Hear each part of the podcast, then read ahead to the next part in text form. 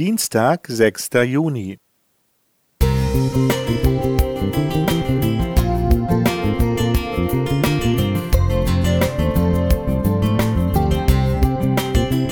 Ein kleiner Lichtblick für den Tag.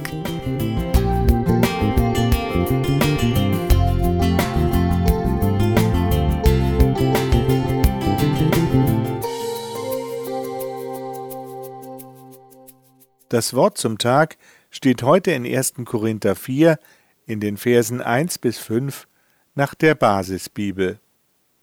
Dafür soll man uns halten, für Diener von Christus und Verwalter von Gottes Geheimnissen. Nun verlangt man ja von Verwaltern, dass sie zuverlässig sind. Aber mir ist es völlig gleichgültig, ob ihr oder ein menschliches Gericht mich beurteilt. Ja, ich beurteile mich nicht einmal selbst. Ich bin mir zwar keiner Schuld bewusst, aber deswegen gelte ich noch nicht als gerecht. Nur der Herr kann über mich urteilen. Urteilt also nicht schon jetzt. Wartet, bis der Herr kommt. Er wird alles ans Licht bringen, was im Dunklen verborgen liegt, und die geheimsten Absichten enthüllen.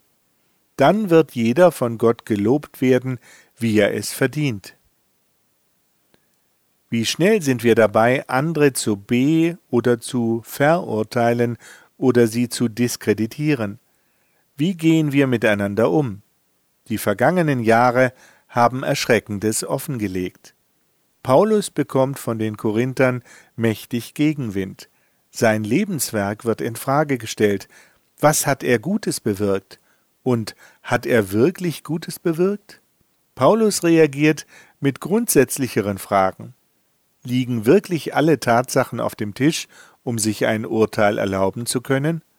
Bleibt nicht immer etwas verborgen? Weiß man überhaupt genug, um sich selbst beurteilen zu können? Deswegen schlussfolgert Paulus, das Urteilen Gott zu überlassen. Wir dürfen warten. Wie kann es uns gelingen, geduldig zu warten und nicht vorschnell zu richten? Indem wir bedenken, dass der Sinn des Wartens auf den Herrn nicht im Warten an sich besteht, sondern darin, wie man diese Zeit verbringt. Paulus macht hier einen Vorschlag.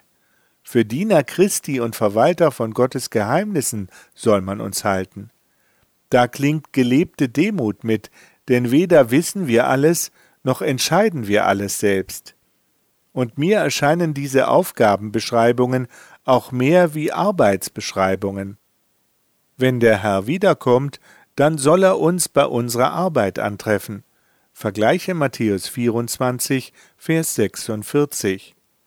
Am Ende schließlich, so der Text, erwartet uns keine Verurteilung, sondern ein Lob aus Gottes Mund. Das letzte Wort, das über dein irdisches Leben gesprochen wird, kommt aus Gottes Mund und zeugt von seiner Liebe, die über dir ausgesprochen wird.